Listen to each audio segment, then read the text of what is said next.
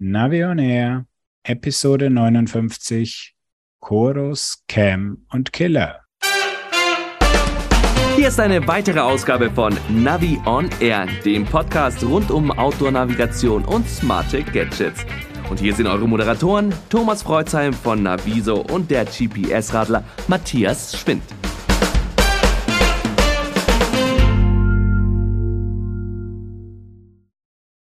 Hallo Matthias. Grüß dich, Thomas. Servus.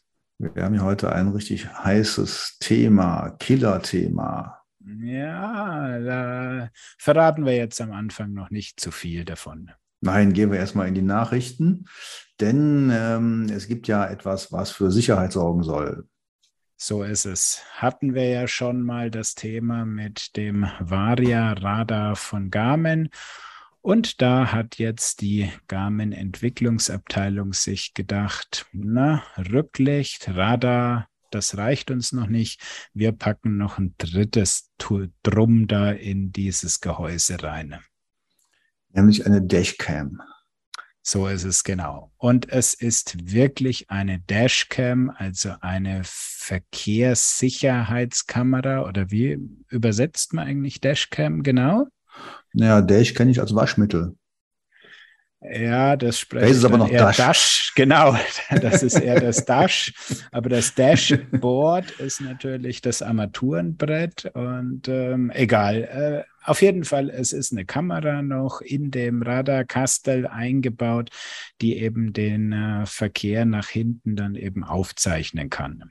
Tja, also ich hätte nicht gedacht, dass das jetzt das Neue ist, aber also eine Kombination mit einer Dashcam mit dem Radar finde ich ganz interessant. Und ähm, ja, wie funktioniert das Ganze jetzt eigentlich?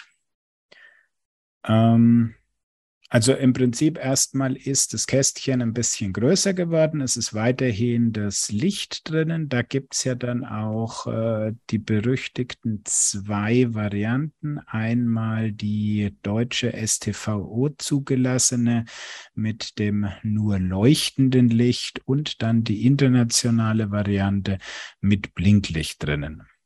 Und wie kann man die unterscheiden jetzt vom Namen her? An der letzten Ziffer. Also wir reden jetzt ja von dem Vara, Varia RCT 716.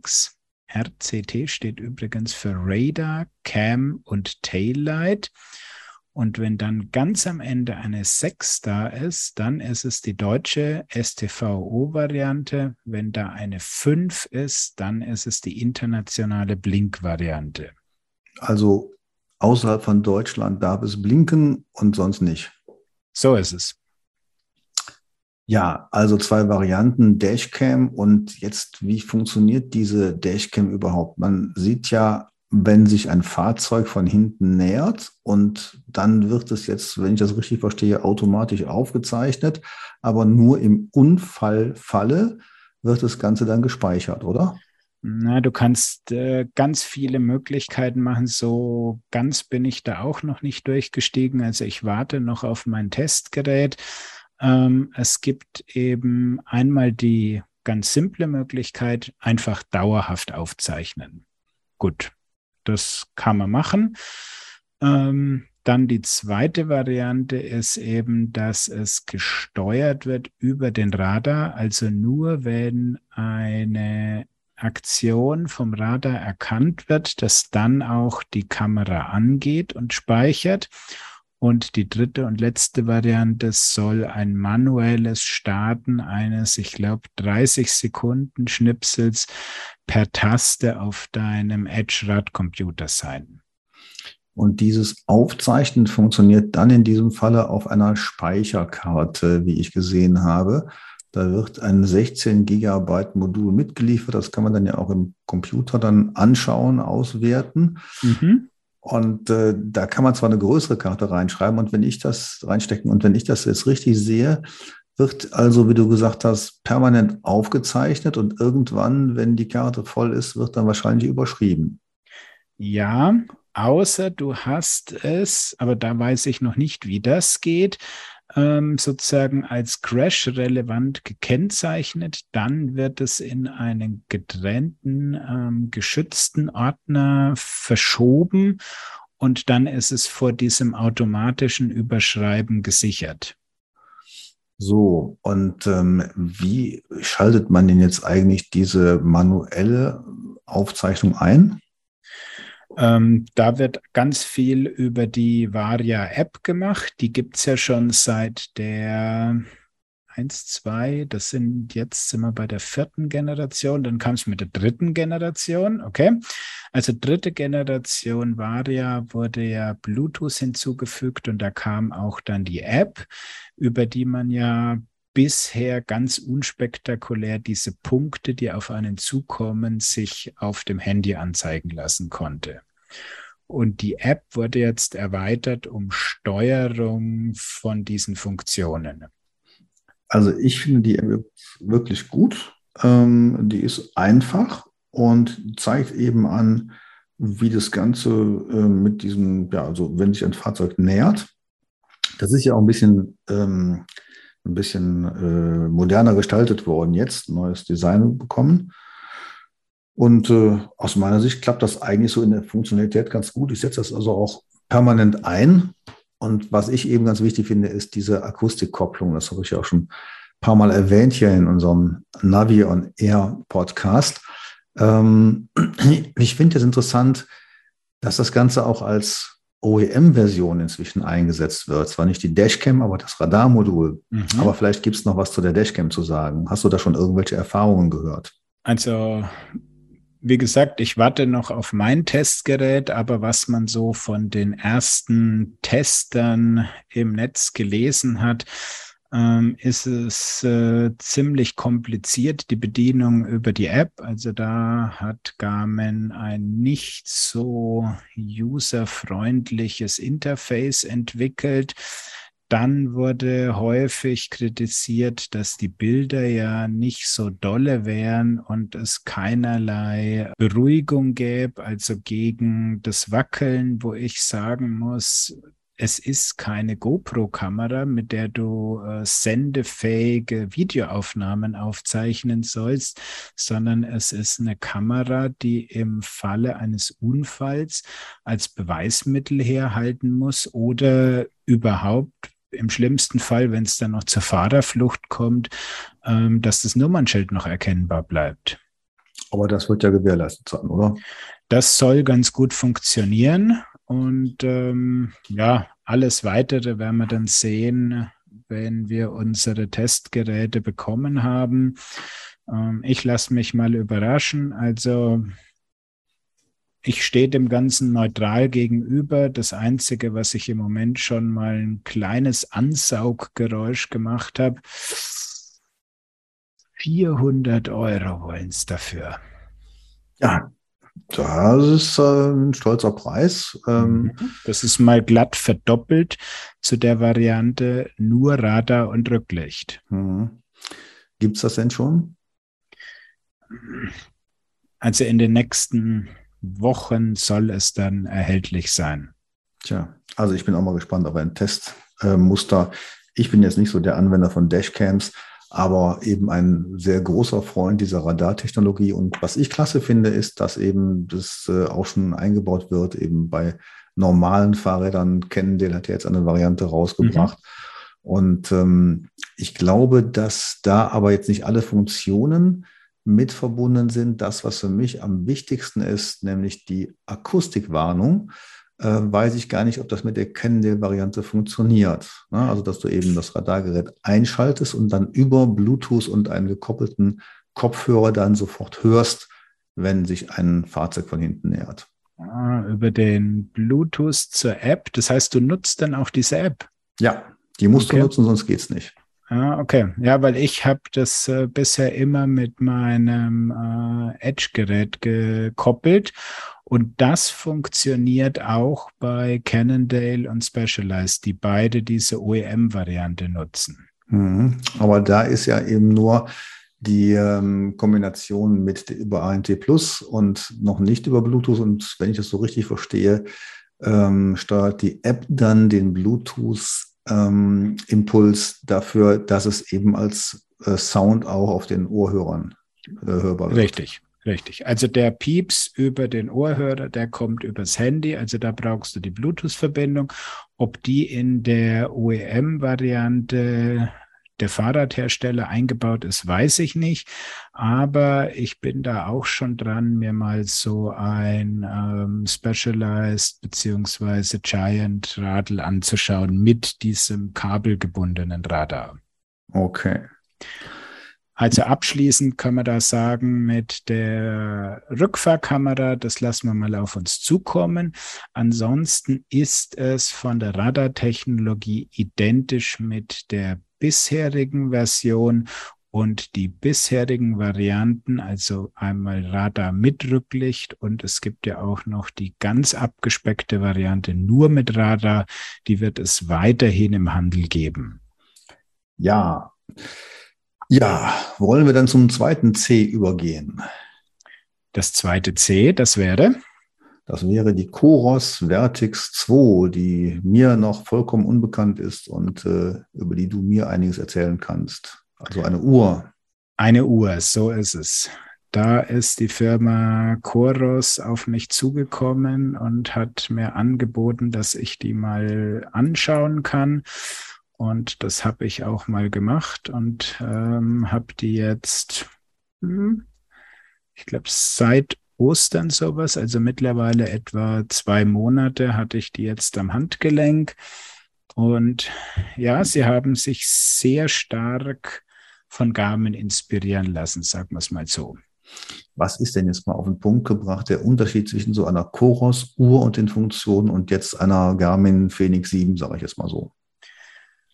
Ah, der Unterschied ist nicht groß. Also am Ende sind es alles irgendwo zwischen Sport- und Outdoor-Uhren.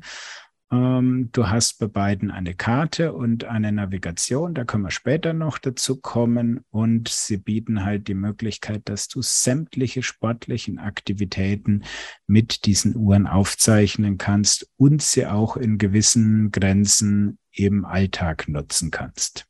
Mhm. Aber jetzt so der Unterschied zu Garmin, wann soll ich mir eine Garmin kaufen und wann eine Coros? Ähm, bei Coros, wann du die kaufen sollst, gibt es zwei Riesenvorteile von der Uhr. Einmal, sie ist deutlich günstiger. Also vergleichbare Modelle jetzt so von Größe und Grundausstattung liegt die Garmin beim Tausender. Die Coros kriegst du für 600 oder 700 Euro. Und die Chorus hat nochmal eine längere Akkulaufzeit. Hui, als Garmin. Das ist ja eigentlich immer so ein Garmin-Spezifikum in letzter Zeit, dass die mit der längsten Akkulaufzeit punkten. Mhm.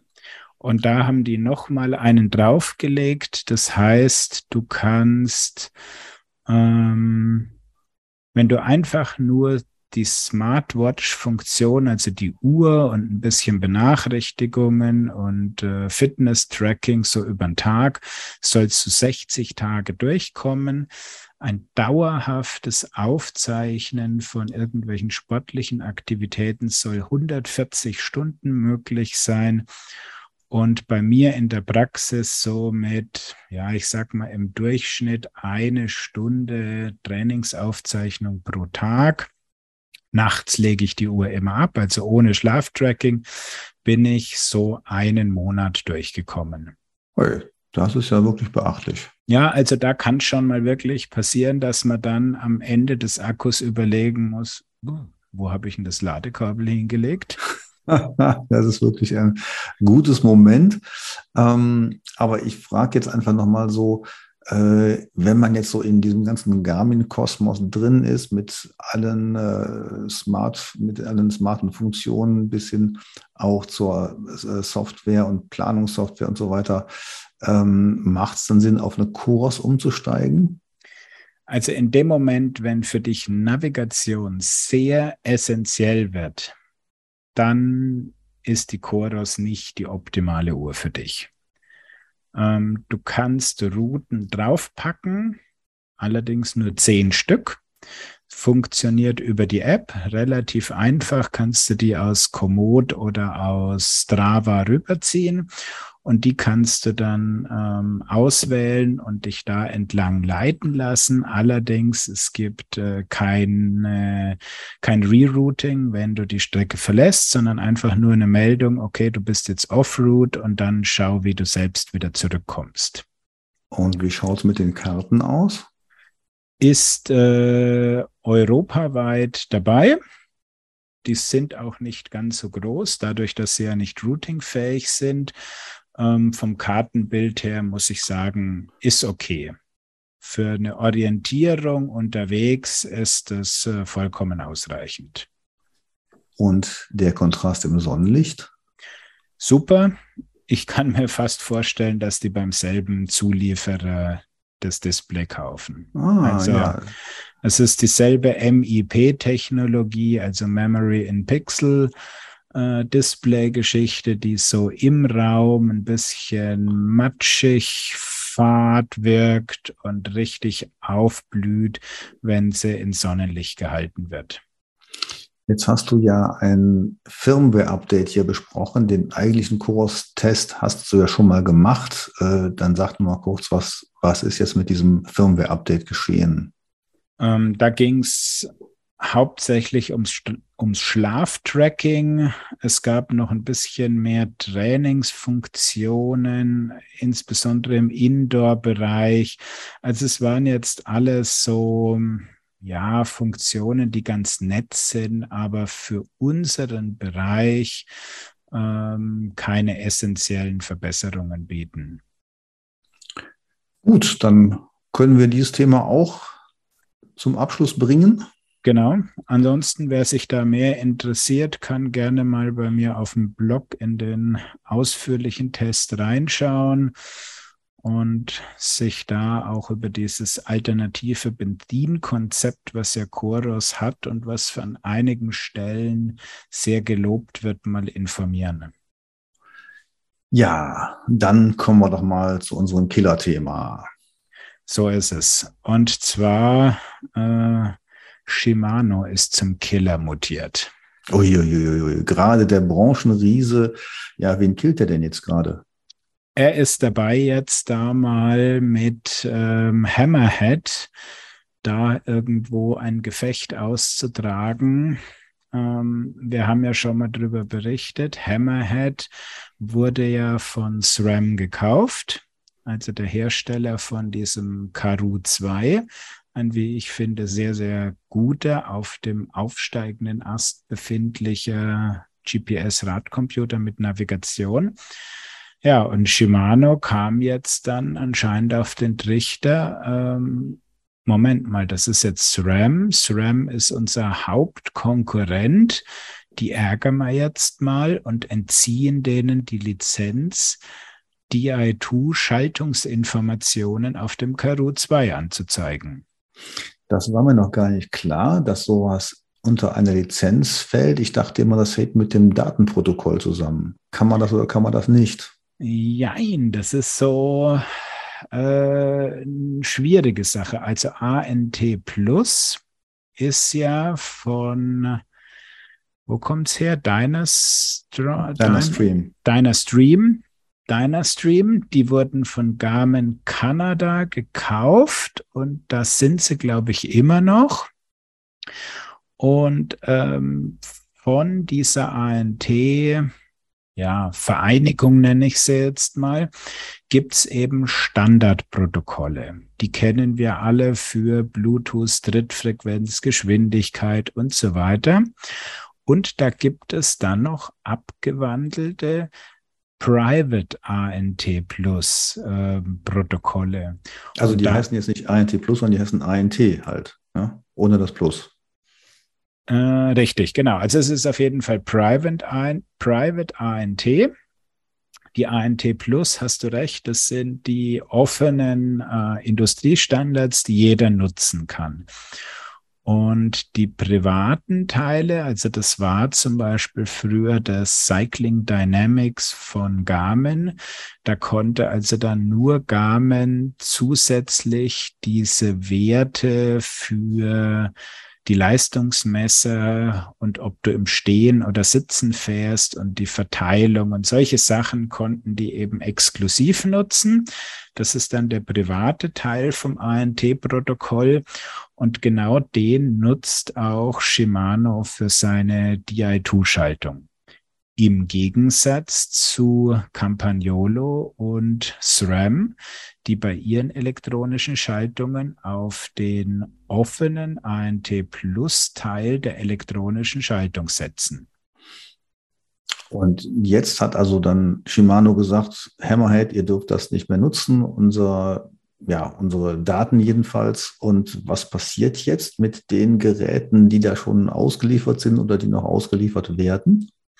Also die Geräte, die ausgeliefert sind, äh, sind dann auch betroffen. Das heißt, mit dem nächsten Firmware-Update von äh, Hammerhead wird die Funktion für DI2 komplett entfernt werden. Mhm, aber das geht immerhin über Firmware-Update und man muss jetzt nicht mit ähm, Rückrufen oder, oder Rücksendungen rechnen.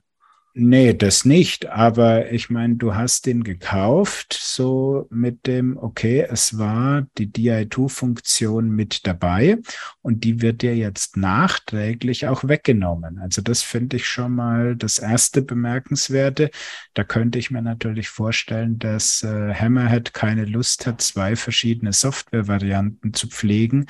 Einmal die Bestandssoftware und einmal die äh, die ab heute verkauft werden, also wo sie jetzt keine Lizenz mehr haben. Und dann haben sie halt gesagt, okay, dann äh, wird es bei allen weggenommen. Mhm. Ja, ähm, auf jeden Fall ärgerlich, wenn ich mir ein Fahrrad gekauft habe mit einer DI2-Schaltung und äh, wollte meinen Hammerhead-Computer dann dazu benutzen, dann ist es einfach blöd, weil es nicht mehr geht. Ja, absolut. Ich meine, und das ist, also ich finde es irgendwo kindisch schon fast jetzt nur, weil es halt von SRAM gekauft wurde und nachdem halt sowohl Shimano als auch SRAM im Schaltungsbereich halt die Platzhirsche sind und sich dort äh, battlen, ähm, dass das jetzt da auf dieser Ebene ausgetragen wird, weil wenn man die Logik mal weiterdenkt, dann wird morgen Shimano bei Wahoo anrufen und sagen, hey Wahoo, ihr dürft unsere DI2 auch nicht nehmen, ihr seid nämlich auch Mitbewerber. Das war nämlich sogar angeblich der offizielle Grund. Also sie haben gesagt, ihr seid jetzt Mitbewerber und dann dürft ihr es nicht mehr nutzen. Und ich meine, Wahoo und Shimano sind insofern auch Mitbewerber, weil sie bauen ja schließlich beide Leistungsmesser. Ja, also ich glaube, unsere Position ist klar. Wir propagieren ganz klar offene Standards eben wie ANT Plus. Und ähm, das ist ja gerade auch im E-Bike-Bereich einfach immer noch ein Trauerspiel, dass da nicht, äh, das, nicht die Standardisierung erfolgt ist, wie sie eigentlich möglich wäre. Wenn man sich mal zurücksinnt, dann ähm, gibt es ja seit Beginn der, der, der ganzen E-Bike-Bewegung schon Möglichkeiten, auf einen solchen Standard aufzusetzen. Hannes Neupert kennst du ja auch. Der hat ja mit seinem Energy Bus mal sowas begonnen und ist da, glaube ich, immer noch dabei. Also hat immer versucht, Standards zu predigen. Aber unsere großen Branchenriesen sind darauf, glaube ich, nicht so richtig eingestiegen. So ist es. Sowohl im Bereich der Schaltung als auch im Bereich des E-Bikes. Und ähm, ja, beim E-Bike haben wir jetzt eine gute Überleitung zum Stages. Der hat sich nämlich ganz intensiv beschäftigt mit dem ANT Plus LEV-Profil von E-Bikes.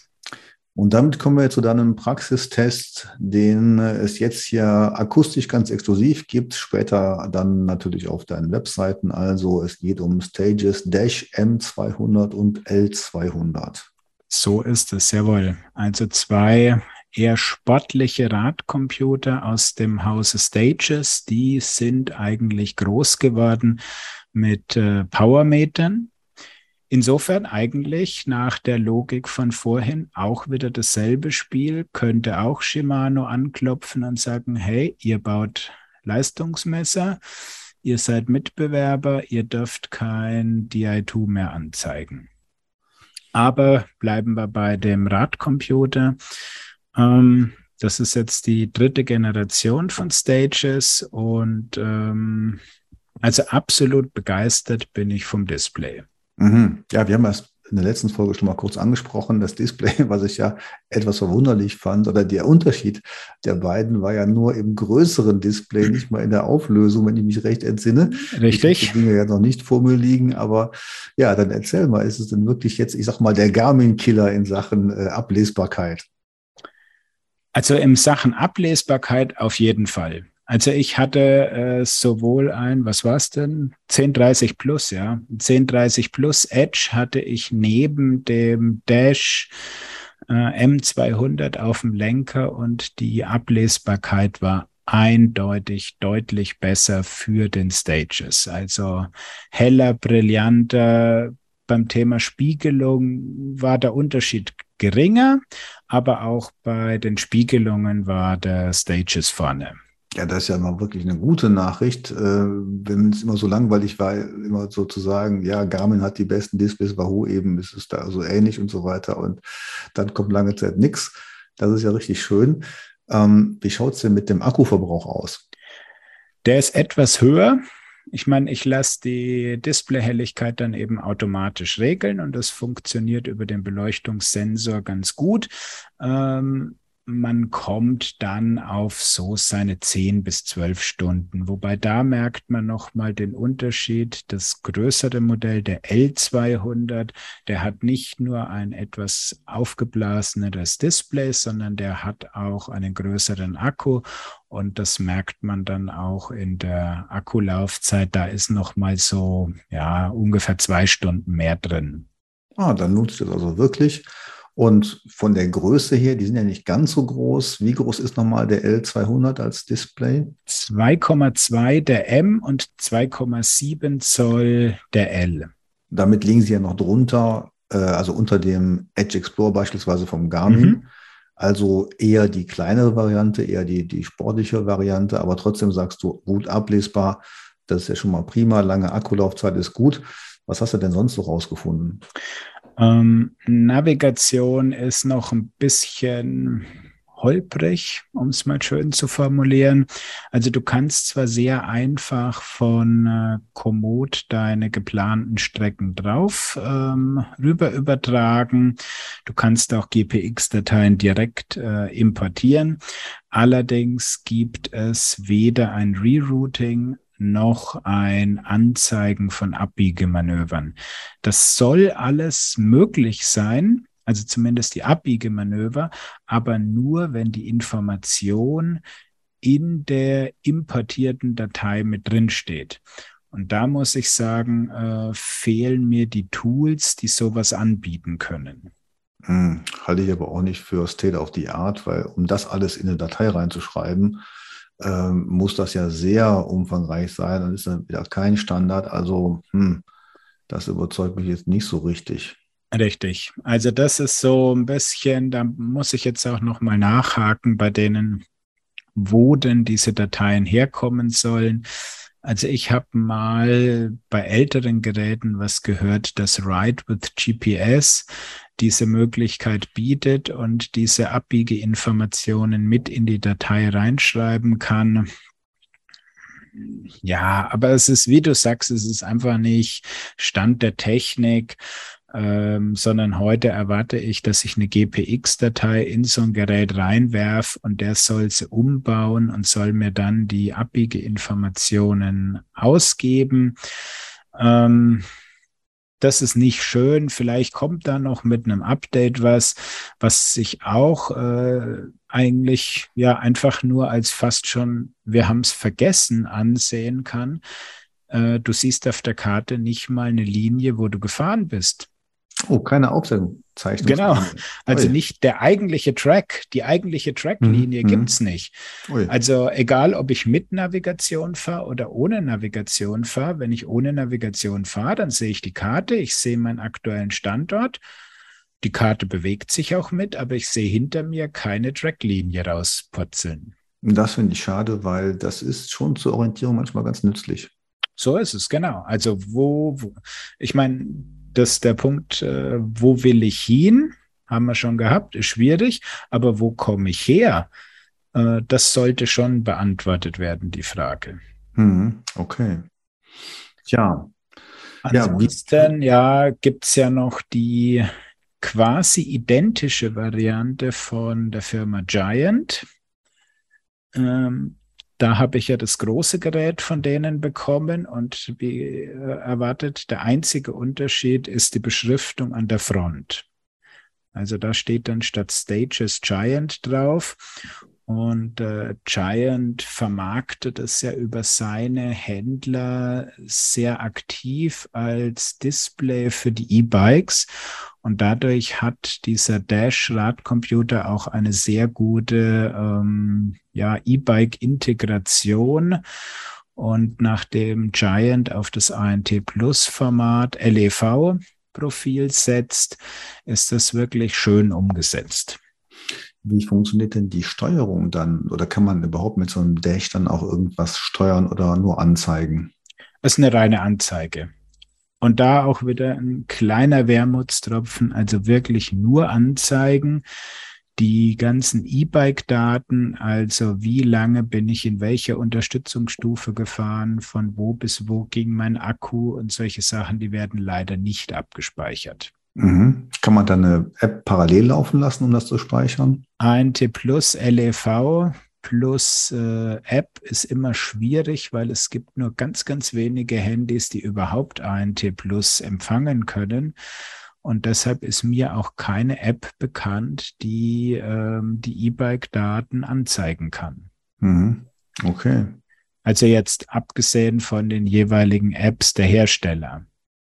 Tja, aber der Trend wird fortgesetzt, dass eben Giant auch sagt, wir brauchen jetzt kein ähm, eigenes System, sondern wir haben jetzt einen, äh, einen Fremdhersteller beauftragt, das Ganze dann eben äh, nehmen, von, nehmen wir von dem, branden das und dann haben wir quasi unser, unser Anzeigedisplay.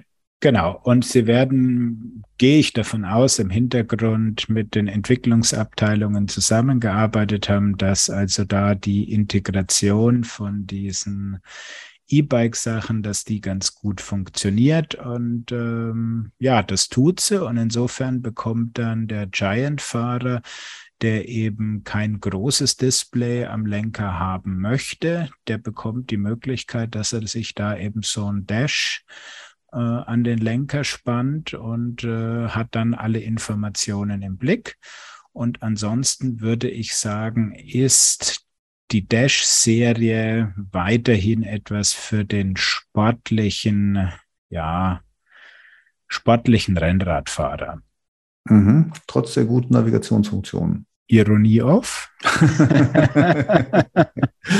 Nein, also, du kennst doch, du kennst doch als guter Sportler, kennst du doch deine Heimatrunde und deine Feierabendrunde mit dem Rennradl, oder? Ja, aber sagen wir mal so, ich habe die Dechs äh, ja nur in ihren bisherigen Ausführungen gesehen und äh, da war das eben noch wirklich so sehr sportbezogen. Ich habe das jetzt so ein bisschen mitbekommen oder, oder aufgefasst, dass sie jetzt noch ein bisschen mehr ähm, auf die, äh, also auf die Navigationsfunktion oder auf die Anzeigemöglichkeiten noch ein bisschen mehr hingearbeitet haben, also auch äh, verbesserter äh, Ansichtskontrast gut, aber du hast eigentlich recht, das bleibt dann auch mehr für die Sportler interessant. Ähm, ich fand, ich, ich sah jetzt schon den Dash äh, als weiteren äh, ja, Navigationspartner ähm, mit dabei. Ich besorge mir die Dinge auch mal zum Testen, hat mich jetzt interessiert. Aber wenn du sagst, dass es dann doch eher für die Reitsportfraktion interessant ist, dann ähm, lass mal das einfach mal so stehen, glaube ich. Wie teuer sind die denn? Ähm, 330 Euro für das große Modell und 280 für den M200. Ja, das ist doch scheinbar angemessen. Würde ich auch sagen. Also es ist sogar noch ein bisschen unter dem, preismäßig unterhalb von den Wahoo-Geräten, oberhalb vom Sigma ROX 11.1 und ähm, in der Liga würde ich jetzt auch mal vor allen Dingen den M200 reinpacken, also irgendwo zwischen dem ROX 11.1 und dem Wahoo Element Bold. Prima. Und das gibt es demnächst dann eben auch bei dir ausführlich zu sehen. So ist es, genau. Dann haben wir es doch jetzt inzwischen wieder. Übrigens ein zweites Dash-Gerät. Ja, nach der Dashcam auch ein Dash-Computer. Ja, wir warten mal, was da so kommt. Also wir zeichnen, glaube ich, diesmal so früh auf wie noch nie. Wir haben noch fast oder genau eine Woche, bis diese Folge rauskommt. Und wenn man so den Leaks im Internet trauen soll, kann und soll, dann wird, wenn diese Folge hier ausgestrahlt wird, schon etwas Neues von Garmin veröffentlicht sein. Aber wir wissen beide auch noch nicht wirklich mehr, außer dass es vermutlich eine Uhr werden wird. Und insofern lassen wir das jetzt mal mit den Spekulationen, weil wenn es ausgestrahlt wird, ist eh schon alles bekannt. Ja, und dann werden wir natürlich wieder detailliert berichten, wenn uns gute Informationen vorliegen. Und Gerüchte nehmen wir natürlich auch gerne auf und äh, sinnieren drüber. Aber ich glaube, jetzt sind wir am Ende der Folge. Matthias, oder? So ist es. Und äh, ich glaube, eine traurige Nachricht haben wir noch. Ich meine, wir werden beim nächsten Mal wieder nicht den 14-Tages-Rhythmus halten können, oder? Ja, gut, äh, die Urlaube fordern ihren Tribut, aber so ist das nun mal. Und dafür haben wir dann einfach geballte Neuigkeit. Äh, ich denke mal, das äh, ist dann auch soweit in Ordnung. So ist es, glaube ich. Da werden wir uns dann in drei Wochen wieder hören und ähm, wir sind beide jetzt erstmal raus und wünschen euch auch viel Spaß draußen die Radlsaison ist im vollen Gange und habt Spaß auf dem Radl und wir hören uns beim nächsten Mal. Ciao, Servus. Tschüss. Sie haben Ihr Ziel erreicht.